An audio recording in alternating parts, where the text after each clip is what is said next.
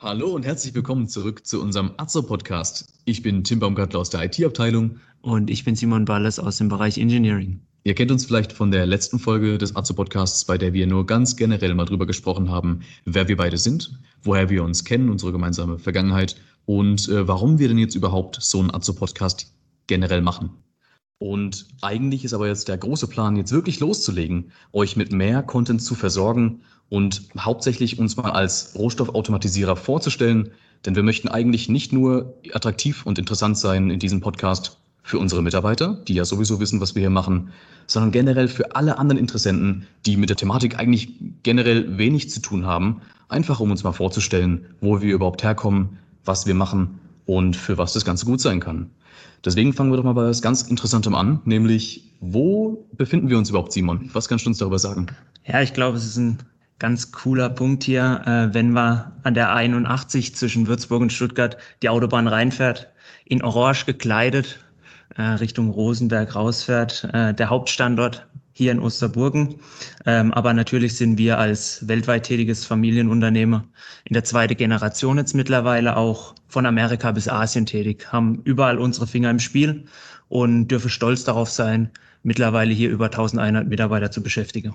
Gibt natürlich auch die ein oder andere Reisemöglichkeit, das äh, sagt man nicht Nein dazu, dadurch, dass wir weltweit aufgestellt sind. Ich selbst hatte auch schon ein paar Erfahrungen, ich kann mir vorstellen, du auch. Ja, und man lernt halt einiges kulturell dazu. Ja. Also neben der verschiedenen Technologie, die einfach dann auch an den Standorten am Start ist, die, die Mentalität, die kulturelle Unterschiede äh, sehr interessant. Ja, woanders Urlaub machen ist einfach was ganz anderes als woanders arbeiten. Also kann man nur bestätigen, deswegen äh, danke äh, Globalisierung.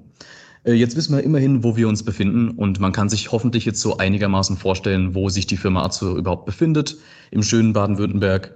Ähm, aber wie kam es überhaupt dazu? Wie hat alles angefangen? Wo kommen wir geschichtlich her, Simon?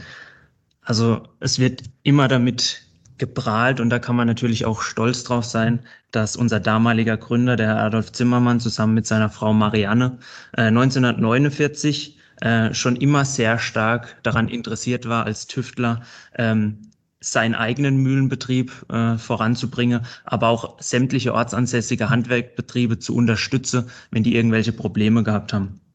Und so hat es alles angefangen, indem er eine sogenannte Mehl-Siebmaschine gebaut hat, äh, die dann eigentlich dazu geführt hat, dass man hier in der Bäckereibranche und in der Brotindustrie einen, einen Durchbruch geschafft hat. Und so wurde Azzo dann eigentlich groß, viele Innovationen zu dem Zeitpunkt und äh, das für verschiedene Anwendungsgebiete. Und so wurde eigentlich dann aus dem Mehl irgendwann Poly, Chem, Vital und natürlich dann auch Food. Und seitdem, seitdem es 70 Jahre, beschäftigt man sich jetzt natürlich mit Produktionsprozesse aller Art. Produktionsprozesse, das klingt ja jetzt für mich als Privatmann jetzt erstmal ziemlich spezifisch und sehr industriell. Äh, ich selbst habe auch in keinem Baumarkt und in keinem äh, Drogeriemarkt irgendwo Azu auf irgendeinem Schild gesehen.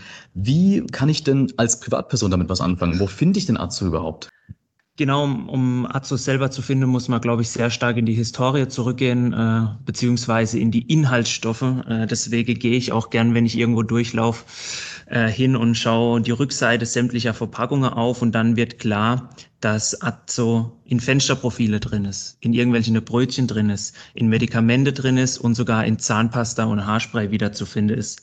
Und für euch, liebe Hörer, hier auch schon die erste Anregung. Guckt doch einfach mal bei euch im Bad, im Süßigkeitenschrank oder irgendwo in der Wohnung, wo Farbe und Fenster im Spiel sind. Ähm, und indirekt findet ihr überall hier ein, ein Stückchen Azo wieder. Und das ist auch das, was mir immer so an meinem Job gefällt. Äh, es ist einfach so interessant, vielfältig, am erst, im ersten Moment sehr unbekannt und sehr unrealistisch. Und wenn man es dann mal handfest irgendwo sieht und in der Hand hat, äh, weiß man auch, wofür man arbeitet. Ja, kann ich definitiv bestätigen. Es gibt wirklich für einen neuen Mitarbeiter nichts Besseres, als unten in die Kantine zu gehen. Da gibt es nämlich diese schöne Vitrine mit irgendwelchen Produktmustern. Äh, deswegen, das ist wirklich unfassbar, da mal wirklich zu gucken, wo wir überhaupt alles mit drin sind. Äh, ich äh, wohne tatsächlich gar nicht so weit entfernt hier und ich habe noch nie was von Azo gehört. Und seit ich hier wirklich dann mich mehr damit beschäftigt habe, kann ich genau dasselbe nur bestätigen. Absolut. Ja, ich glaube auch als, als Ortsansässiger selber in Osterburgen, man kennt die Firma, sie erstrahlt in großem Glanz hier direkt oben auf dem Berg mehr oder weniger. Äh, sie ist auch in der Umgebung sehr bekannt. Doch wirklich was damit anfangen zu können, was Azo selber macht, ist extrem schwierig, weil es dann doch sehr viel um Thema Verfahrenstechnik geht, Thema Mechanik und Steuerungstechnik, wo sehr viel Know-how und Erfahrung gebraucht wird. Merken wir auch als junge Mitarbeiter. Äh, wir sind da sehr stolz, viele erfahrene Leute im Boot zu haben, äh, die dann auch extrem viel schon gesehen haben vor Ort und extrem viel kennenlernen durfte. Und das macht eigentlich die Azo-Welt ähm, auf der einen Seite zukunftsorientiert und auf der anderen Seite natürlich auch so interessant. Mhm. Jetzt ist es natürlich so, jetzt redet man hier über Fenster, Brötchen, Zahnpasta. Die haben ja gar nichts viel miteinander zu tun. Das ist alles sehr vielfältig. Äh, jetzt muss halt irgendwo der Ursprung von Azo herkommen. Und da fragen wir uns natürlich, wo haben wir hier die, den größten Nenner, die Überschneidungspunkte, wo kommt das alles zusammen? Und da sind wir sehr stark beim Thema Rohstoff. Und äh, die Aufgabe von Azo ist es hier jetzt nicht den, den Rohstoff selber zu verkaufen oder herzustellen, sondern für den Rohstoff selber und für die Kunde individuelle Endanwendung dann die richtige Lösung zu finden, um diesen Rohstoff zu handeln. Das heißt, wir beschäftigen uns mit Funktionen sieben, dosieren, wiegen, aber auch natürlich steuern, Nachverfolge dieser ganze Flüsse, wo geht denn ein Rohstoff hin und dann natürlich auch das Dokumentieren. Man kennt es vielleicht teilweise aus irgendwelchen Rückrufaktionen aus dem Supermarkt, äh, wenn dann mal einer kommt und sagt, das sind äh, irgendwelche Gummistücke in der Schokolade, dann ist es ein großer Vorteil, ähm, wenn da die Azo-Steuerung beisp beispielsweise im Spiel war, weil man dann ganz genau weiß, wo könnte denn dieser Kunststoff in welchem Produktionsschritt ins Spiel gekommen sein und ähm, welche alle Schokoladenchargen äh, oder Paletten, die dann ausgeliefert worden sind, sind denn davon betroffen. Und das macht's zum einen für den Kunde notwendig, damit er diese gefährlichen Stoffe dann aus dem Weg zieht äh, und natürlich auch für die Supermärkte einfacher, die dementsprechende Kunde zu kontaktieren. Hm. Genau, klar. Also dieses ganze Handling und Steuern von äh, so Granulaten, Schüttgütern, Flüssigkeiten, da fragt man sich, äh, wie kann man denn damit jetzt eigentlich wirklich Geld verdienen? als Azo. Ja, es ist, es ist schwer zu verstehen, glaube ich, am Anfang, aber es geht wirklich um das gezielte Automatisieren von Produktionsprozesse und das richtige Handling und Auseinandersetzen mit diesen Rohstoffen. Also man kennt es sehr wahrscheinlich, oder wenn man sich das jetzt mal in die Gedanken ruft aus der Küche selber, ähm, man will einen Kuchen backen, äh, der Behälter, wo, das, wo der Zucker drin ist, ist vielleicht einen Tag zu lang offen an der Sonne gestanden, dann dreht man den auf den Kopf. Was passiert? ziemlich genau nichts. Warum das so ist, das sind genau Punkte, die wir auch zukünftig in dem Podcast aufgreifen wollen. Also das heißt, wir wollen euch mit in das Boot nehmen. Was sind die Herausforderungen? Warum klebt denn dieser Zucker fest? Und warum kann ich denn einen Zucker jetzt nicht unbedingt ähm, so einfach irgendwo in einem Behältnis lagern oder ihn dann einfach von A nach B schicken? Er hat einfach gewisse Eigenschaften. Und das sind die Themen, mit denen wir uns beschäftigen. Zu dem ganzen Thema kommt natürlich, wenn wir uns mit Zucker, Mehl, Salz, Wasser, Hefe für eine Brotherstellung beschäftigen, dann machen wir typischerweise nicht wie bei jemand in der Küche ein Brot, sondern bei uns heißt es dann 300 Brote pro Stunde. Also das heißt, es kommen auch ganz andere Mengen auf uns zu. Also zusammengefasst ist es wirklich die Eigenschaften der Rohstoffe, mit denen wir uns beschäftigen, die richtige Lösungen zu finden, die Kunde bei ihrer Produktion äh, zu unterstützen und mit denen Konzepte, die dann an den Markt kommen, natürlich dann auch unser Geld zu verdienen und hoffentlich auch zum wirtschaftlichen Ertrag äh, aller Beteiligten beizutragen.